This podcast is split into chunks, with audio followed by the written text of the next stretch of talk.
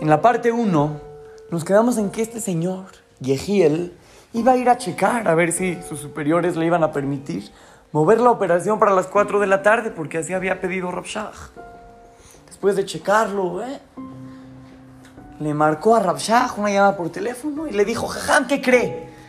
Logré cambiar el horario de la operación y vamos a poder hacer todo, todo a las 4 de la tarde. ¿Nos puede dar por favor su verajá? Rabshah le dice, claro que sí, con muchísimo gusto. Hashem los va a mandar lleno de puro éxito, verajot, van a ver cómo van a lograr todas las misiones que, que se propongan, ningún soldado va a salir herido. Ya, les dio su verajá increíble.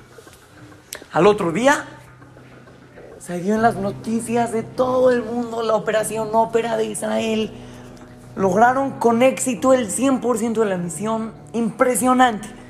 La gente no lo podía creer cómo Israel logró algo tan difícil, tan riesgoso. Pero hubo gente que sí se enteró lo que pasó con Rabshah. Y ellos fueron con el Jajam y le pidieron una explicación. Le dijeron, a ver Jajam, ¿por qué usted pidió que no se haga a la una de la tarde? ¿Por qué usted quiso que a fuerzas hacer la, la operación a las cuatro? ¿Qué diferencia hay?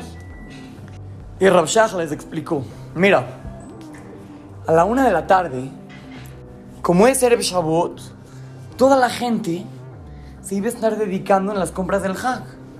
Y aunque eso también es una mitzvah, no es lo mismo como a las 4 de la tarde.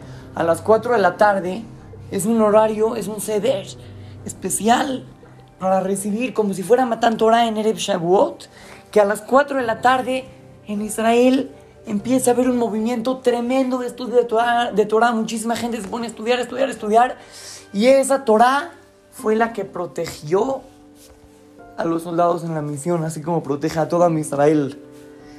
Dice Rav y es por eso que ustedes no entendieron, le está diciendo a sus alumnos.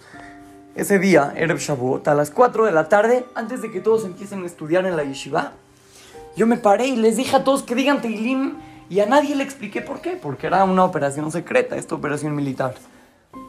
Ahora les puedo decir el motivo de los Teilim. Era para que tenga éxito esa misión. Niños, tenemos que saber, el estudio de la Torah, aunque no parezca, protege.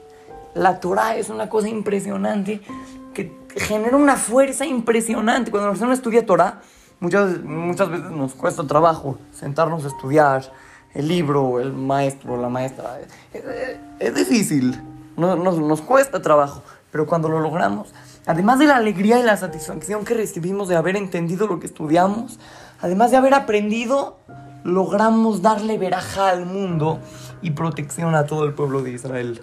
Vale la pena. El día de mañana, pasado, todos los días, cuando se sienten a estudiar, acuérdense de este más, ¿eh? Échenle ganas y gánenle la batalla al Yetzerara. Así es que, los saluda su querido amigo Shimon Romano para Trotego Kids, Talmud Torah, Monte Sinaí.